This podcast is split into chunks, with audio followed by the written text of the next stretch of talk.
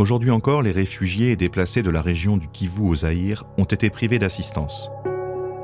Médecins sans frontières sait d'expérience que les taux de mortalité dans ce type de situation, population déplacée, privée d'aide, peuvent atteindre 10 morts pour 10 000 personnes et par jour. Le nombre de réfugiés rwandais et burundais installés dans cette région du Zaïre est estimé à 1,2 million. 1200 personnes pourraient donc trouver la mort chaque jour.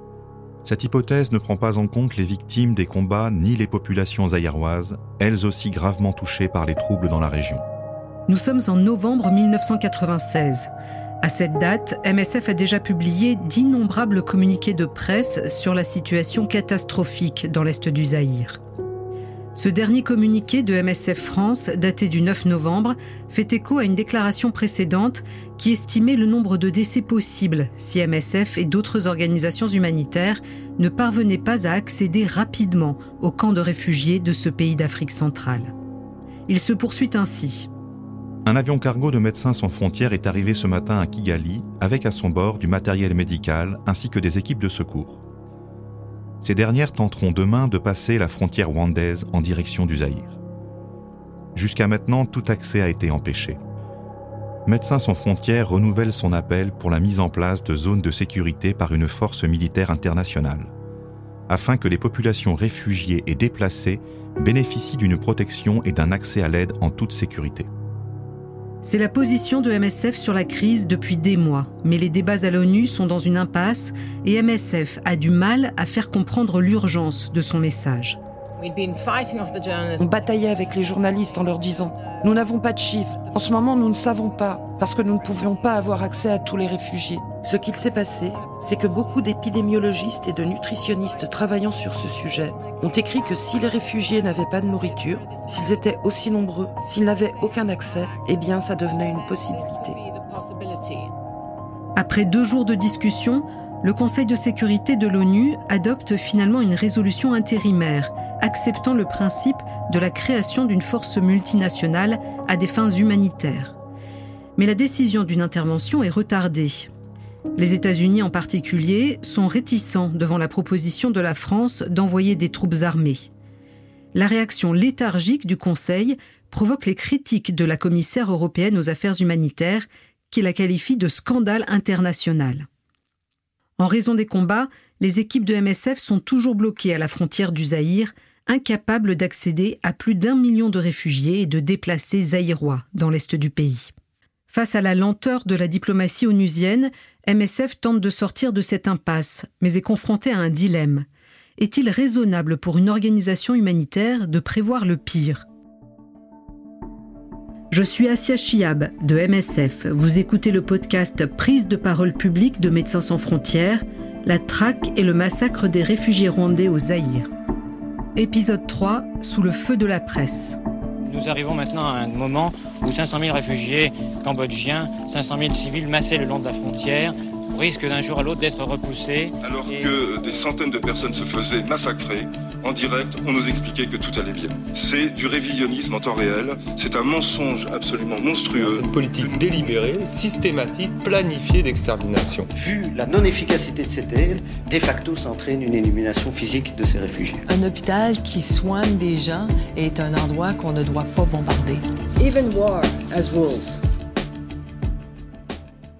Nous sommes au début du mois de novembre 1996 et, depuis près de dix jours, les équipes de MSF au Rwanda regardent les journalistes traverser la frontière pour entrer au nord Kivu, dans l'est du Zaïre. Ces derniers se voient ouvrir les portes de la capitale régionale, Goma, par les mêmes rebelles Tutsis qui en bloquent l'accès aux équipes humanitaires. Goma se trouve juste à la frontière et les équipes de MSF peuvent donc voir la ville qu'elles ne peuvent atteindre. Après des jours à lire la presse pour s'informer sur les blessés et les morts au Kivu, MSF et les autres ONG présentes dans la région sont finalement autorisés à entrer dans Goma le 11 novembre. Samantha Bolton, la coordinatrice de la communication pour la région des Grands Lacs. Quand les autorités ont ouvert les frontières, et quand je dis les autorités, je parle des militaires et des civils, ils ont dit OK, Aujourd'hui, tout le monde est invité au stade.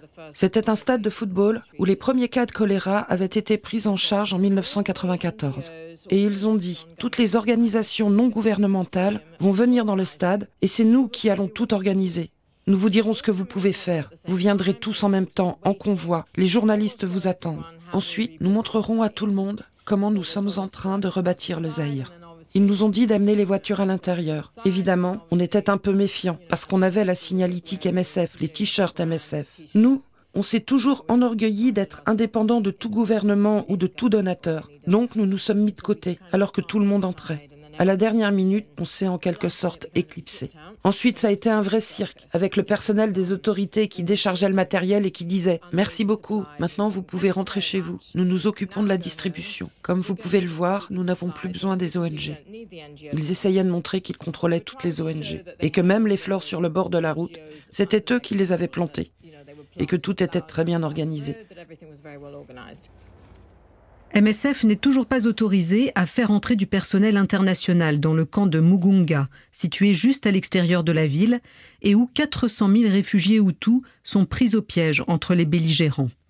D'un côté, il y a l'alliance de Kabila qui a recruté des Aïrois Tutsi locaux, les Banyamulenge, et qui est soutenue par le nouveau régime Tutsi du Rwanda. De l'autre, il y a ceux qui ont perpétré le génocide des Rwandais Tutsi en 1994 ils ont recruté des Zaïrois Hutus locaux et sont soutenus par les forces armées du président zaïrois Mobutu. Deux jours plus tard, les États-Unis annoncent enfin qu'ils sont prêts à détacher un millier de soldats américains pour qu'ils se joignent à la nouvelle force internationale de sécurité. Cette force sera placée sous le commandement du Canada et le Conseil de sécurité des Nations Unies doit autoriser son déploiement dans les jours qui suivent c'est un tout petit pas en avant sur le front de la diplomatie internationale. Le lendemain, l'équipe MSF dans la capitale rwandaise envoie un message à tous les directeurs des centres opérationnels pour les informer. La position de MSF, c'est que nous sommes satisfaits qu'il y ait une intervention militaire, mais que nous sommes déçus qu'elle ne prévoit pas, à ce stade, de séparer les criminels. Aucune leçon n'a été tirée du passé. Ce ne sera pas le chapitre 7 comme nous le souhaitions. MSF ne veut pas d'armes pour défendre l'aide et les convois, mais pour protéger et mettre en sécurité la population. Le chapitre 7 donne un mandat à une force internationale qui l'autorise à utiliser la force armée si nécessaire. MSF s'inquiète donc de la faiblesse du mandat donné à la force internationale. Un communiqué de presse revient sur le fait que sans un mandat fort, l'opération n'apportera qu'une solution à court terme. Le texte explique une telle solution à court terme aura au mieux l'effet d'un simple pansement, au pire, il s'agit d'une recette pour un désastre. Puisque la force internationale sera sous le commandement du Canada, c'est MSF Canada qui est chargé d'informer les autres responsables de programme de MSF en Afrique après une réunion avec les représentants du gouvernement canadien le 15 novembre. Mais ces informations ne semblent pas très prometteuses une partie significative du commandement militaire est déjà en route pour le terrain. MSF a incité les militaires à déterminer à quel moment les forces seront complètement opérationnelles. Notez que pour la guerre du Golfe, cela a pris six mois et trois mois et demi pour l'UNITAF en Somalie. Ils n'en ont aucune idée car ils n'ont même pas encore décidé qui apportera quoi sur le théâtre des opérations.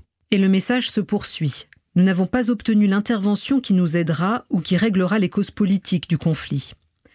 Aussi, les recommandations faites au personnel de MSF sur le terrain sont, je cite, Faites contre mauvaise fortune bon cœur et attachez votre ceinture car on entre dans une zone de turbulence. Le jour même, dans l'est du Zaïre, l'Alliance attaque le camp de Mugunga près de Goma. L'Alliance des forces démocratiques pour la libération du Congo-Zaïre et la coalition des troupes rwandaises et ougandaises et d'autres forces qui tentent de vider les camps de réfugiés au Zaïre. Le personnel international de MSF n'a toujours pas accès au camp et la section française publie en urgence un communiqué de presse qui est repris par MSF Hollande. Ce matin, des tirs et des bombardements au mortier ont forcé des milliers de personnes à fuir le camp de Mugunga dans la région de Goma pour se réfugier au Rwanda. Les réfugiés ont rapporté que de nombreux blessés ont dû être laissés derrière. À l'heure actuelle, les organisations humanitaires ne peuvent toujours pas atteindre la plupart des victimes. À 12h15, 2000 réfugiés avaient traversé la frontière rwandaise et étaient arrivés à Gisenyi. Le docteur Lisette Luix de Médecins sans frontières raconte. Ces personnes sont plutôt en bonne santé, mais ce sont les plus valides qui ont traversé. Certains d'entre eux disent qu'ils se sont cachés dans la forêt pendant une semaine, en se nourrissant de feuillage. Ils disent qu'ils sont prêts à tenter leur chance au Rwanda, plutôt que de lutter contre la faim et la mort au Zaïre. MSF assure la prise en charge médicale des rapatriés dans certains camps de transit. L'équipe de Médecins sans frontières au Zaïre a recensé 30 personnes en fuite tous les 100 mètres sur la route en direction du Rwanda. Ce qui signifierait qu'environ 90 000 personnes fuient sur cette route de 28 km. Les priorités en termes de secours sont l'eau, la nourriture et l'installation de centres de premiers soins mobiles. Le matériel de secours, bandages, biscuits protéinés, récipients et réservoirs d'eau doit être acheminé en urgence. Pour l'instant, on ne sait pas si les organisations auront les autorisations nécessaires pour que le matériel puisse passer la frontière.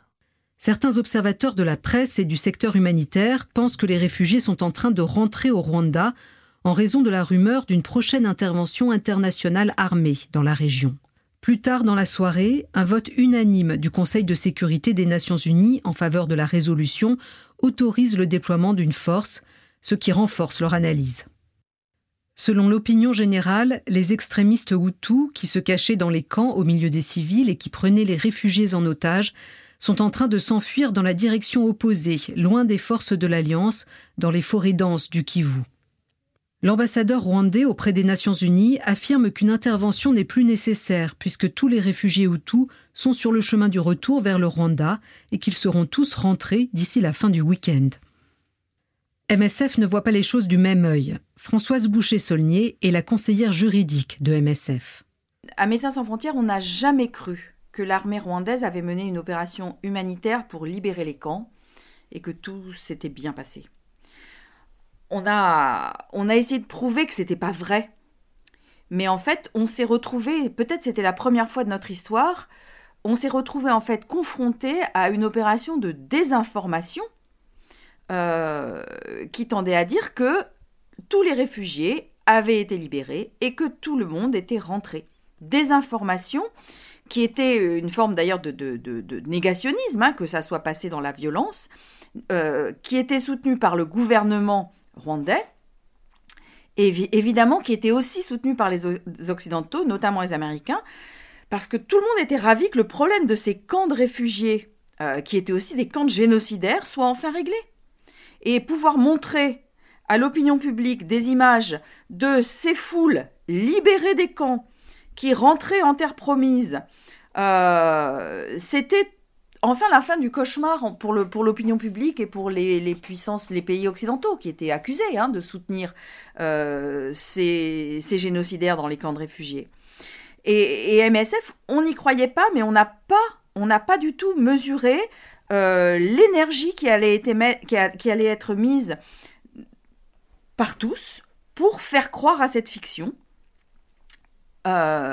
Nous, on pensait que les gens étaient morts, et que la bataille des camps avait conduit à tuer beaucoup de gens, euh, que euh, d'autres étaient peut-être encore en danger, certains avaient dû fuir, qui étaient, encore en danger et qu'ils avaient besoin de nous. Et euh, pour nous, il fallait qu'on arrive à démontrer ces éléments parce que s'ils étaient morts, ça signifiait que déjà ceux qui étaient rentrés, euh, ils étaient en danger aussi, puisqu'ils étaient rentrés sous le contrôle des forces rwandaises et euh, des AFDL, donc de l'alliance de Kabila.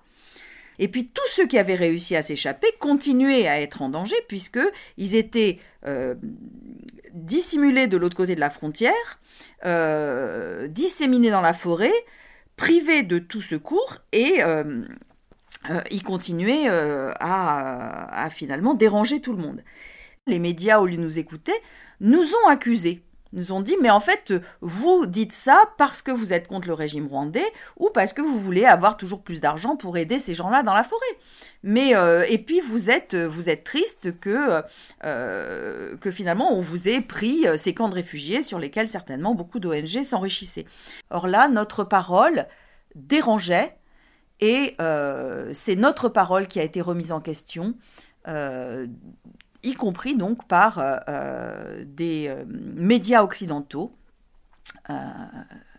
Et, ça, ça a été, euh, je pense que c'est le début de quelque chose qui doit, euh, qui doit continuer à, nourrir la réflexion d'MSF parce que euh, ces accusations de répandre des fake news et ce, le fait de faire de l'action humanitaire dans un contexte de fake news organisé par les États, c'est quelque chose qui qu'on a, je pense, croisé pour la première fois aux Zaïre, mais qu'on croise depuis régulièrement. Au Nord Kivu, les équipes de MSF et d'autres ONG installent des dispensaires dans le camp de Mugunga et dans la ville de Goma. Elles mettent également en place, tous les 4 km le long de la route entre les deux sites, des points de distribution d'eau potable et des postes de premier secours.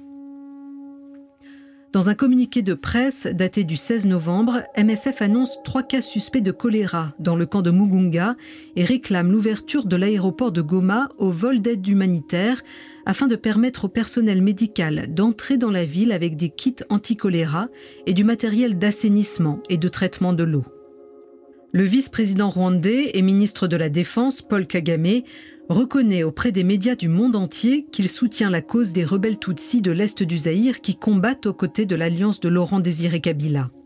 Mais il déclare aussi que les organisations humanitaires devraient consacrer leur argent à nourrir les Rwandais qui sont rentrés chez eux, plutôt que ceux qui se trouvent dans des camps de réfugiés à l'extérieur du pays. Le retour des réfugiés de l'Est du Zaïre est entièrement contrôlé par le nouveau régime rwandais à tel point qu'un journaliste français travaillant pour l'hebdomadaire Le Nouvel Observateur qualifie ce qu'il se passe au Zaïre d'affaires intérieures entièrement rwandaises. Manifestement, les chefs militaires rwandais ont un plan qu'ils sont en train d'appliquer avec l'accord, semble-t-il, des États-Unis. C'est en tout cas ce que laissent entendre des diplomates de passage ici. Leur objectif est évidemment de régler une bonne fois pour toutes les problèmes posés à la frontière du Rwanda par la présence de centaines de milliers de réfugiés Hutus encadrés par les miliciens Interamwe et les ex-forces armées rwandaises. On a l'impression, explique Dépité, un responsable de Médecins sans frontières, qu'il compte sur les maladies pour régler le problème militaire que représente encore le noyau dur des Hutus rassemblés entre Mugunga et Sake. Ce qu'un diplomate, après avoir remarqué que le pouvoir rwandais savait particulièrement bien gérer le temps, n'hésite pas à appeler la politique du chien crevé au fil de l'eau. Elle consisterait à laisser les épidémies décimer les Hutus les plus irréductibles et à canaliser ensuite le retour au Rwanda des survivants. En tout cas, les responsables militaires rwandais semblent bien décidés à conserver la haute main sur le robinet de l'aide humanitaire, qui devrait un jour atteindre les quelques 700 000 Hutus perdus quelque part dans les étendues des forêts, des savanes et des coulées de lave du Kivu. Kigali se permet même le luxe de pousser son avantage en barrant la route aux témoins, journalistes ou membres d'ONG. En écartant les caméras, le pouvoir rwandais, qui connaît parfaitement l'influence des médias modernes, avec ce qu'il est convenu d'appeler l'effet CNN, sait pertinemment que sans images, il n'y a pas de catastrophe humanitaire, et donc nul besoin d'une intervention étrangère aux conséquences qui pourraient être dérangeantes. Tantôt les journalistes étrangers sont éloignés du théâtre du drame, tantôt on rend leur laisser-passer à quelques-uns afin d'éviter les vagues les organisations humanitaires sont soumises au même régime de la douche froide. Et il faut dire que les tergiversations des grands pays occidentaux, particulièrement des États-Unis, conviennent parfaitement à la politique de Kigali. Un autre élément de la stratégie de Kigali est de s'assurer qu'une fois de retour au Rwanda, les réfugiés passent le moins de temps possible sur les routes. Il n'est pas question que des camps s'installent le long du chemin. Le 19 novembre, les autorités rwandaises ferment l'un des postes de secours que MSF a mis en place le long d'une route menant à l'intérieur du Rwanda. Une infirmière de MSF relate ce dont les équipes sont alors témoins. En fin de matinée, nous avons eu la visite de deux représentants du ministère des Réfugiés pendant que nous distribuons des biscuits protéinés aux enfants et aux plus vulnérables. Ils nous ont dit que nous n'avions pas à distribuer ça. Une heure plus tard, à 14 heures, une dizaine de soldats rwandais sont arrivés, et ils nous ont donné quatre heures pour déguerpir. Ils nous ont dit qu'il fallait démonter immédiatement parce que ça créait une aire de stationnement, un mini-camp. Ils ne voulaient pas que les gens s'arrêtent même une demi-journée, quel que soit leur état de santé. Nous avions vingt malades diarrhéiques, dont six étaient intransportables. Le staff local MSF m'a rapporté que pendant que j'étais en train de parler avec une partie des militaires, les autres soldats les ont molestés, giflés, et les ont menacés de leur enfoncer leurs baïonnettes dans le ventre. Prenant la parole dans le journal belge Le Soir, le responsable des opérations de MSF pour le Zaïre et le Rwanda expose les difficultés à traiter des personnes qui sont constamment en mouvement. Ces populations sont sans cesse en mouvement. Les assistés relèvent de la haute voltige, ce qui entraîne stress et une grogne de plus en plus perceptible dans leur rang. Les épidémiologistes s'inquiètent de la présence du choléra au Rwanda. De leur côté, les défenseurs des droits humains s'alarment que seuls 90 observateurs, eux-mêmes responsables de centaines de milliers de personnes, soient chargés de surveiller les bourgmestres locaux censés enregistrer les réfugiés et leur distribuer l'aide. À la lumière du retour apparent des réfugiés au Rwanda, des questions sur la pertinence de l'appel de MSF pour une intervention militaire au Zaïre émergent dans le mouvement. Les États-Unis et plusieurs autres pays veulent réexaminer leur participation à la force d'intervention, mais la France maintient que celle-ci est toujours nécessaire. MSF, le Haut Commissariat aux réfugiés de l'ONU et le Comité international de la Croix-Rouge la jugent également nécessaire. Ils attirent l'attention sur le Sud Kivu, où l'on estime qu'un demi-million de personnes vivent sans assistance internationale depuis plus longtemps encore que dans les environs de Goma, au nord Kivu un porte-parole de l'ONU déclare Je ne pense pas que nous devrions laisser tomber. Il est prématuré d'affirmer qu'une force multinationale ne sera pas envoyée. Plus tard ce soir-là, l'Alliance annonce qu'elle va ouvrir un corridor humanitaire pour permettre aux réfugiés Hutus piégés dans le sud Kivu de retourner au Rwanda. Certains considèrent qu'il s'agit d'une décision tactique de la part de ces rebelles très avertis quant à l'utilisation des médias, au moment même où les États-Unis sont en pleine réflexion sur l'envoi de la force internationale. Un corridor pour sécuriser le retour des réfugiés Hutus, signifiant que l'envoi de cette force militaire semble bien moins indispensable, du moins en apparence. La bataille sur le nombre de réfugiés présents dans l'est du Zaïre et sur la nécessité d'une force d'intervention internationale continue à poser des problèmes à MSF dans ses relations avec les médias. La coordinatrice de la communication de MSF pour la région des Grands Lacs, Samantha Bolton, envoie un message en ce sens aux responsables de programme, soulignant l'attitude de plus en plus négative des médias vis-à-vis de l'organisation, ainsi qu'envers d'autres acteurs présents sur le terrain. On reproche aux ONG d'être inactives et non préparées et de faire de l'argent avec le désastre on nous reproche de ne pas distribuer de nourriture. Tous les journalistes racontent à quel point nous faisons du mauvais travail. L'un des angles de critique les plus durs de la presse vis-à-vis de l'action humanitaire et des réfugiés reste sur le mode. C'est l'antithèse de l'époque de Bob Geldof. L'époque des vacances de l'aide humanitaire est arrivée. Et cela reste difficile bien que je connaisse personnellement tous les journalistes. Au cours de ces briefings, Ray Wilkinson, le porte-parole du HCR est aussi cynique que les journalistes, affirmant que tout le monde souhaite que cette affaire se termine rapidement pour pouvoir rentrer le plus vite possible à la maison, et que ces maudits réfugiés n'ont que ce qu'ils méritent. Elle conclut par ces deux simples mots ambiance malsaine. Les équipes de MSF commencent à réévaluer la position de l'organisation sur cette question et sur leurs propositions pour le retour en toute sécurité des réfugiés au Rwanda le directeur de la communication et de la collecte de fonds de MSF Hollande envoie un message à toutes les sections leur demandant de coordonner leurs déclarations publiques et de serrer les rangs face aux attaques continues des médias contre les organisations humanitaires. Mais la polémique ne fait qu'enfler au cours des jours qui suivent. Les 22 et 23 novembre 1996, dans les locaux de l'ambassade des États-Unis à Kigali, les Américains dévoilent des images satellites prises au-dessus du Kivu de nombreux observateurs pensent qu'il gardait ces photos sous le coude depuis un certain temps. Samantha Bolton, à nouveau. Nous ne savions pas dans quel état étaient les réfugiés, mais nous pouvions clairement entendre et voir les avions de l'armée américaine survoler la jungle. Ils étaient tous équipés de matériel de type détecteur de chaleur. Mais ils répétaient ⁇ Non, on n'a aucune information. Mais si vous n'avez pas d'informations, pourquoi continuez-vous ces survols? Nous savons que vous avez des informations mais ils ne les partageaient pas.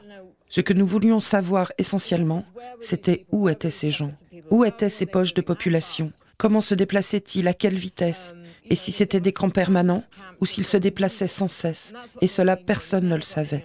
Et nous n'obtenions jamais de réponse à ce sujet. Alors tous les jours à l'hôtel, lorsqu'il y avait des interviews, je disais qu'il y avait un problème avec les Américains.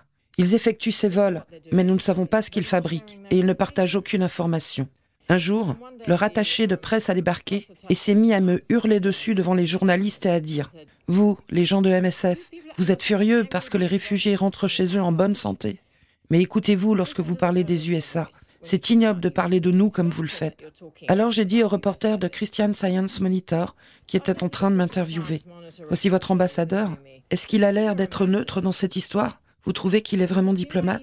Alors j'ai crié à l'attaché.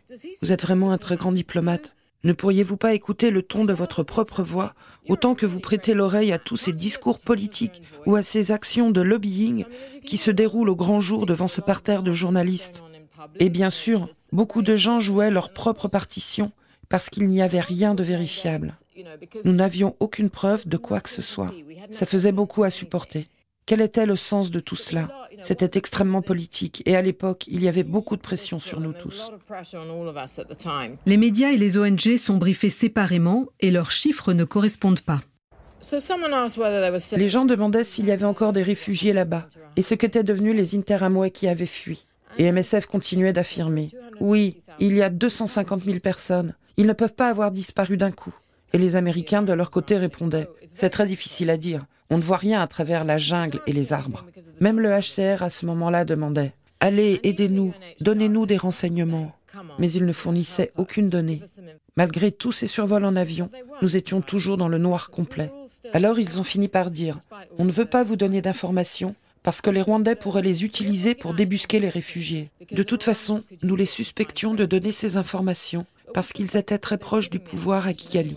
Oui, les Britanniques et les Américains étaient dans les petits papiers de la nouvelle administration anglophone. Quoi qu'il en soit, lorsque nous sommes allés au briefing, ils nous ont pris pour des idiots. Ils faisaient un briefing pour les ONG et tous les gens de l'ONU. Et une demi-heure plus tard, ils en faisaient un autre pour les reporters et les journalistes. Et ils nous ont donné des informations différentes. Évidemment, c'était avant l'époque des réseaux sociaux où tout le monde peut facilement enregistrer les choses. Mais nous avons quand même compris ce qu'il se passait au moment où le Washington Post nous a appelés et nous a dit ⁇ Il n'y a pas de réfugiés ⁇ Qu'est-ce que c'est que cette histoire? J'ai dit ⁇ C'est n'importe quoi. Vos diplomates vous ont donné des informations différentes de celles que nous avons reçues. Alors on leur a dit ⁇ Ok, très bien. S'il ne manque aucun réfugié, alors pourquoi ne nous montrent-ils pas leurs photos aériennes? Ils possèdent des relevés thermiques. Je suis retournée à l'hôtel immédiatement après pour retrouver les journalistes et leur dire qu'on leur avait raconté n'importe quoi. Ils nous ont déclaré une chose une demi-heure plus tôt et ensuite, devant vous, ils en ont raconté une autre. Alors que se passe-t-il vraiment? Ils sont donc tous partis à l'ambassade pour comprendre, parce qu'il y avait manifestement une divergence. Quelque chose se passait. Et c'était potentiellement une histoire intéressante à raconter. Nous avons regagné un peu de crédibilité parce qu'il y avait clairement des problèmes avec les chiffres.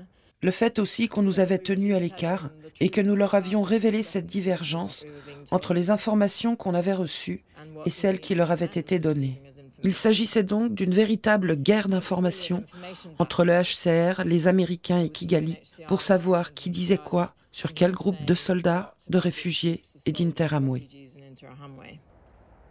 Ces chiffres sont contestés par le gouvernement rwandais qui affirme que seuls quelques réfugiés errent encore au Kivu il demande 700 millions de dollars à la communauté internationale pour les aider à réinstaller les réfugiés rentrés au Rwanda.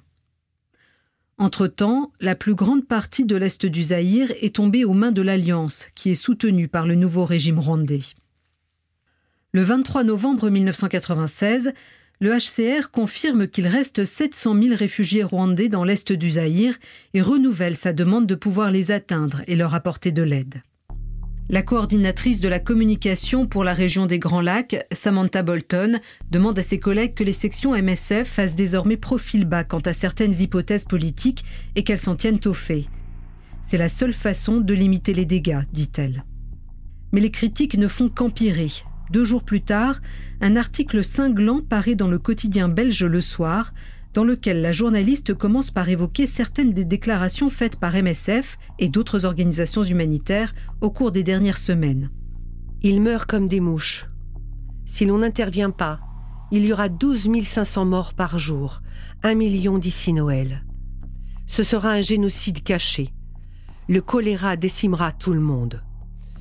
Le bêtisier de ce qui était présenté comme la plus grande crise humanitaire de tous les temps reste à écrire. Le retour massif et pacifique des réfugiés Hutus du Zaïre déjoue les cris d'alarme des politiques et a pris au dépourvu la plupart des organisations humanitaires.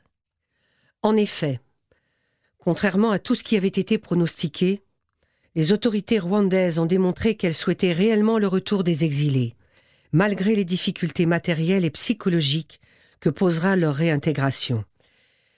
Mais surtout, aussi bien les témoignages des réfugiés que l'état physique de la plupart d'entre eux infirment tout ce qui avait été dit à leur sujet.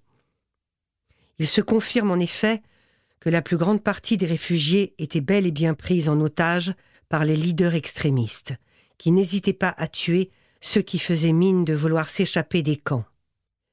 Les récits des rapatriés soulignent aussi la réalité de l'impôt de guerre qui était perçu auprès des civils. Illustre la réalité du détournement de l'aide alimentaire qui, revendue avec la complicité de certains des généraux aérois, servait à acheter des armes.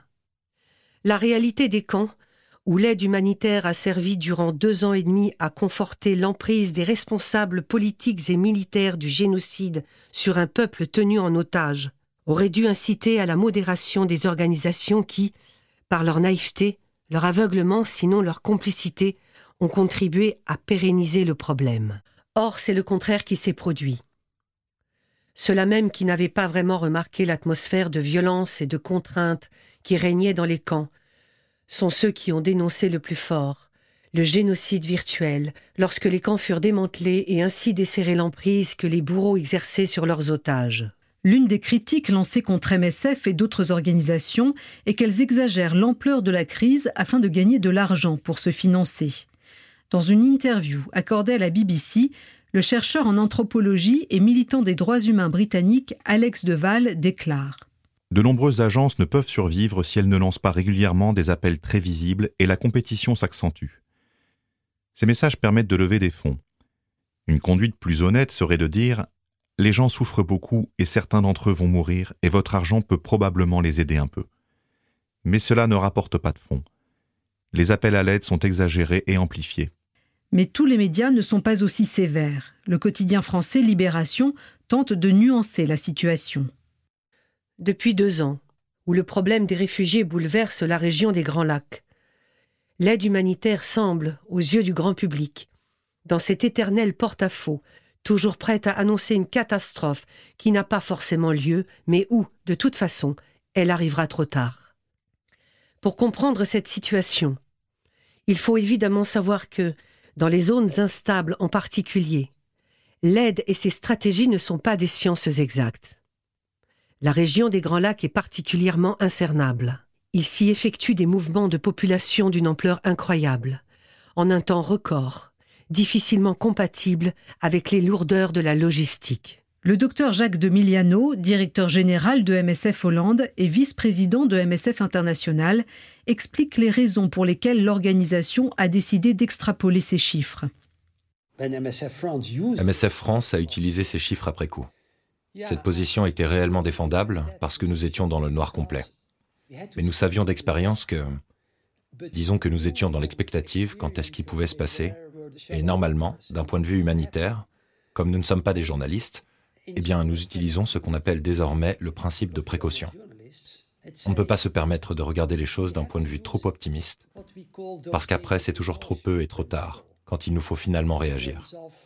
Donc oui, nous avons appris, dans une certaine mesure, à être pessimistes lorsque nous sommes face à une crise dans un contexte de violation massive des droits de l'homme. Nous avions vu cela à Srebrenica, par exemple, et cette crise avait tous les éléments de ce type de contexte. Un génocide avait eu lieu, il y avait beaucoup de haine dans le Massissi et tout autour. Il y avait des signes que les milices Hutus dans les camps essayaient d'utiliser la population du coin pour, disons, continuer le massacre. Et face à ça, nous n'avions aucun accès. C'était un très mauvais signe parce qu'un million de personnes étaient dépendantes de l'aide en matière de nourriture, d'eau et de soins. Mais tout était bloqué. De plus, je crois qu'il y avait de très bonnes raisons de présenter les chiffres du pire des scénarios dans le cadre de ce qui était des estimations. Mais la presse a présenté ceci comme des chiffres, disons, validés. Et puis, on devait vraiment faire ça, parce que la communauté internationale, véritablement, elle, ne bougeait absolument pas. Tout ce qu'elle était prête à faire, c'était de permettre un accès à l'aide humanitaire pour assurer une certaine sécurité dans la zone. Interviewée quelques années plus tard, la directrice générale de MSF Royaume-Uni rappelle ce que l'organisation a appris de cette expérience. Lorsque les gens ont quitté les camps, dodus et bien nourris, et qu'ils sont retournés au Rwanda, cela a été une véritable gifle pour les organisations humanitaires et particulièrement pour celles qui s'étaient exprimées avec le plus de vigueur. Je pense que cette année-là a été la plus intéressante, car nous avons dû nous défendre, ce qui ne nous était jamais arrivé. On avait toujours été ces types formidables, ces beaux docteurs, un autre mythe. Et on a dû faire un énorme travail avec la presse et les télévisions. On a organisé des débats publics sur l'impératif de faire des projections pessimistes et sur les raisons pour lesquelles il fallait les faire. Nous nous sommes retrouvés dans une situation qui a été utile car elle nous a permis d'expliquer, entre autres, la complexité de ce type d'analyse. Je pense qu'on s'en est bien sorti, mais c'était très inconfortable sur le coup. Fin novembre, la commissaire européenne défend la décision de la Commission de clairement exprimer ses craintes sur l'Est du Zaïre en déclarant Je crois qu'il était de notre devoir de tirer la sonnette d'alarme comme nous l'avons fait. Oui, 400 000 à 500 000 réfugiés sont rentrés au Rwanda, c'est très bien, mais où sont les autres? Il semblerait maintenant que nous les ayons trouvés. Le directeur général de MSF Belgique envoie alors un courriel aux directeurs des autres sections pour leur dire que selon lui, le message adressé aux médias devrait radicalement changer. Il explique qu'il n'y a plus de raison d'appeler à l'intervention d'une force internationale, étant donné qu'une équipe de MSF a réussi à faire le tour du lac Kivu et a désormais accès à environ 75% des réfugiés qui s'y trouvent. Il souligne que MSF a demandé une force de protection et non une force d'assistance en écrivant MSF s'en tient à son appel à une force multinationale. Cependant, les discussions et hésitations actuelles montrent qu'en réalité, la force ne recevra pas le mandat adéquat pour être la première étape menant à une solution durable de la crise dans la région des Grands Lacs. Comme la force n'aura probablement pas l'autorité pour séparer et désarmer les miliciens et n'arrêtera ni n'emprisonnera les auteurs du génocide au Rwanda, la question de l'impunité des violations des droits humains ne sera pas abordée. Ces propos font écho à ceux de sa collègue Samantha Bolton. Il faut continuer à s'en tenir aux faits et ne rapporter que ce dont le personnel de MSF a été lui-même témoin. Début décembre, le directeur de la communication de MSF France, Jean-Hervé Bradol, écrit une tribune dans le quotidien français La Croix pour répondre à nouveau aux critiques faites aux organisations humanitaires par les médias. Une fois n'est pas coutume dans cette région, des centaines de milliers de personnes ont regagné le Rwanda le 17 novembre en bonne santé. L'impact des images de ce rapatriement massif a entraîné une remise en cause, parfois violente, des chiffres de mortalité prévus par les organismes d'aide. Ceci appelle plusieurs remarques. Par définition, les personnes capables de faire plusieurs dizaines de kilomètres à pied sont celles dont l'état de santé le permet. Mais cette simple observation de bon sens n'est manifestement pas partagée par les commentateurs. Le plus souvent, les morts et les personnes gravement malades ne marchent pas. Les journaux télévisés nous ont montré à loisir des interviews de chefs de famille rwandais. Dans ces entretiens, très souvent, le père ou la mère fait part du décès d'un des enfants au cours des dernières semaines. Cela ne contribue pas plus à alimenter les réflexions de nos observateurs. Pourtant, une famille de réfugiés rwandais est en moyenne constituée de sept personnes. Qui est allé compter les corps et les tombes dans les collines encore inaccessibles du sud Kivu? La région des Grands Lacs nous avait habitués aux morts sans nom. Autour d'un million d'êtres humains depuis trois ans. Faudrait-il s'habituer maintenant aux morts sans nombre? Pour l'instant, 500 000 personnes sont rentrées au Rwanda, mais il en reste 700 000 dont on demeure sans nouvelles. En novembre 1994, nous décidions, une fois la phase d'urgence terminée, de fermer nos programmes dans les camps de réfugiés au Zaïre. Le système d'aide permettait en effet aux auteurs du génocide de reconstituer leurs forces aux frais de la communauté internationale. De ces camps, ils lançaient des attaques depuis deux ans. Ces mêmes attaques sont à l'origine du conflit actuel. Cette situation inacceptable constituait une menace grave pour les populations de cette région. À la suite de cette décision de fermeture des programmes dans les camps du Kivu, nous avons été soumis à la critique de nombreux observateurs. Peut-être avions-nous tort d'avoir raison trop tôt. Même si l'on doit le manipuler avec précaution, le pronostic constitue un des impératifs de l'exercice médical. Il est une condition absolument nécessaire à la mise en œuvre d'une politique de prévention. Au même moment, la directrice générale de MSF Royaume-Uni prépare une réponse à la critique d'Alex Deval exprimée sur la BBC et dans laquelle il affirmait que MSF et Oxfam exagéraient la crise pour se remplir les poches. Une fois encore, elle appelle à la prudence concernant la bataille des chiffres. Alex Deval est un peu un homme orchestre, mais ses critiques ont vraiment eu un impact qui durera probablement dans les médias, en particulier au Royaume-Uni. Il est très important que nous ne baissions pas la garde. J'ai lu un mail disant que Nicolas Louis avait été cité annonçant l'arrivée imminente de centaines de milliers de personnes sur Kisangani ou une autre ville. Une fois encore, nous diffusons des chiffres qui peuvent se révéler être totalement exagérés. Vous n'êtes peut-être pas en première ligne dans votre pays, mais ici nous le sommes et les médias britanniques sont très influents en Europe et aux États-Unis. Nous ne pouvons pas nous contenter de considérer cette question du haut de notre clocher. Je vous demande de toute urgence de briefer vos équipes de terrain, afin qu'elles ne présentent pas des rumeurs pour des faits. Je sais que tous les charniers de l'Est du Zaïre ne sont pas encore ouverts, et que l'accès n'est toujours pas possible, mais l'attitude des médias a changé. Et nous ne pouvons pas continuer comme si rien ne s'était passé. Les médias vont produire beaucoup de rétrospectives de 1996 dans les semaines à venir. Et la question de la responsabilité des agences de secours sera de nouveau soulevée. Une semaine après la création officielle de la force multinationale fin novembre, le débat sur sa pertinence se poursuit. L'agence de presse AFP rapporte. Dans une déclaration sur la situation dans les Grands Lacs, les participants au 19e sommet France-Afrique ont invité l'ONU et l'Organisation de l'Unité africaine à tout mettre en œuvre pour le déploiement de la force internationale, soulignant qu'ils sont profondément inquiets des conséquences humanitaires de la situation. Mais dès jeudi, le Canada a enclenché la marche arrière, en estimant que cette force, formellement créée il y a une semaine, mais réduite à moins de 700 hommes pour le moment, était désormais sans objet. Pour le ministre de la Défense, Doug Young, à ce stade, une intervention militaire ne semble plus nécessaire puisque selon lui, la seule annonce de sa constitution a joué un rôle catalyseur et incité au retour 600 000 réfugiés rwandais dans leur pays. Ce point de vue est évidemment partagé par le Rwanda. Le général canadien qui commande la force multinationale estime qu'il reste alors moins de 165 000 réfugiés rwandais ou tout dans l'est du Zaïre, mais affirme que son équipe continuera ses préparatifs.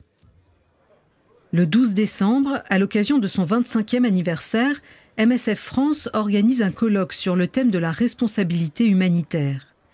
Des discussions sur la position des ONG dans la crise de la région des Grands Lacs sont prévues.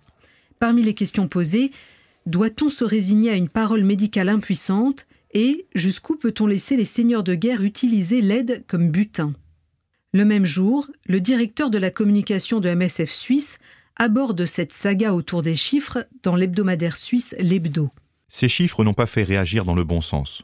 Au contraire, ils ont détourné l'attention des vrais problèmes.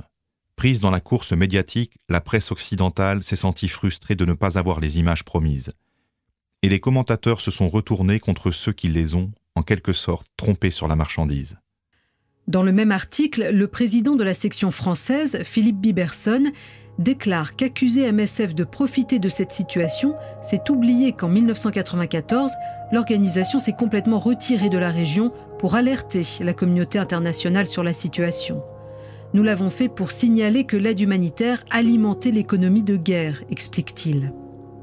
Le lendemain, le comité directeur de la force internationale qui devait intervenir dans l'est du Zaïre annonce que celle-ci sera dissoute à la fin du mois. Finalement, il n'y aura pas de force internationale déployée au Zaïre. Fin décembre 1996, les déchaînements autour de la bataille des chiffres gagnent les Pays-Bas. Un magazine dédié à la collecte de fonds publie des propos du responsable de la collecte de MSF Hollande en les reliant à tort à certaines autres déclarations sur l'utilisation des chiffres pour obtenir plus de fonds. La semaine suivante, l'information selon laquelle MSF a exagéré pour obtenir des fonds se répand dans la presse néerlandaise malgré les efforts de MSF pour contrer ces accusations. La transcription de l'interview originale ne sera jamais rendue publique. Ruud Oerman, l'attaché de presse de MSF Hollande, se souvient que cet épisode a obligé les équipes de MSF Hollande à beaucoup réfléchir à leur approche maladroite et à comment mieux réagir la prochaine fois. Le résultat, sans aucun doute, c'est que cela nous a incité à être beaucoup moins actifs sur le plan médiatique, dit-il. Dans le prochain épisode, les équipes de communication de MSF ont traversé des mois difficiles durant la crise des Grands Lacs, apprenant à leurs dépens que l'extrapolation de chiffres, aussi bien intentionnée soit-elle, est un exercice parfois difficile à contrôler avec les médias internationaux. Mais lorsque les équipes de MSF sont enfin autorisées à entrer au Sud Kivu, celles-ci n'ont plus besoin de faire des estimations, elles peuvent voir de leurs propres yeux ce qu'il se passe. Ils nous ont dit qu'il y avait des fosses communes dans cette zone et qu'ils voulaient qu'on aille les voir avec eux. Ils nous y ont emmenés et en effet on voyait que la terre avait été retournée. Ils ont commencé à creuser pour dégager des tombes. Mais c'était vraiment compliqué de savoir qui était réellement enterré là. Des signes indiquaient que cela pouvait bien être des civils. Je me rappelle avoir vu une sandale d'enfant et beaucoup de vêtements. Mais MSF est maintenant confronté à un nouveau dilemme éthique. L'organisation doit-elle prendre la parole alors que le personnel de MSF n'a pas été le témoin direct des massacres? Et des questions plus difficiles encore émergent. Les équipes d'exploration de MSF commencent à soupçonner l'utilisation des organisations humanitaires comme MAPA pour attirer les réfugiés hors de leur cachette avant d'être assassinés. Le podcast Les prises de parole publiques de MSF, la traque et le massacre des réfugiés rwandais au Zaïre est basé sur l'étude de cas Traque et massacre des réfugiés rwandais au Zaïre-Congo 1996-1997, écrite par Laurence Binet. Cette étude fait partie de la série des études de cas sur les prises de parole publiques, un projet de MSF International. Cette série de podcasts est produite et réalisée par Andrea Ranchcroft, Direction éditoriale Nancy Barrett, Laurence Binet, Martin Saulnier et Rebecca Golden-Timsar. Production Aurélie Baumel. Narration Asia Chiab. Lecture des extraits Isabelle Ferron et Stéphane De Bruyne. Voix off Laurent Blancpain, Nathalie Ernoux et Alette Jorou. Montage et illustration sonore Benoît Raffen. Musique Lost Harmonies et Peter Sandberg. Nos remerciements à Samantha Bolton, Françoise Boucher-Saulnier et au docteur Jacques Demiliano. Pour lire l'étude complète et découvrir toutes les autres études de cas, rendez-vous sur notre site web msf.org/speakingout. Merci de nous avoir écoutés.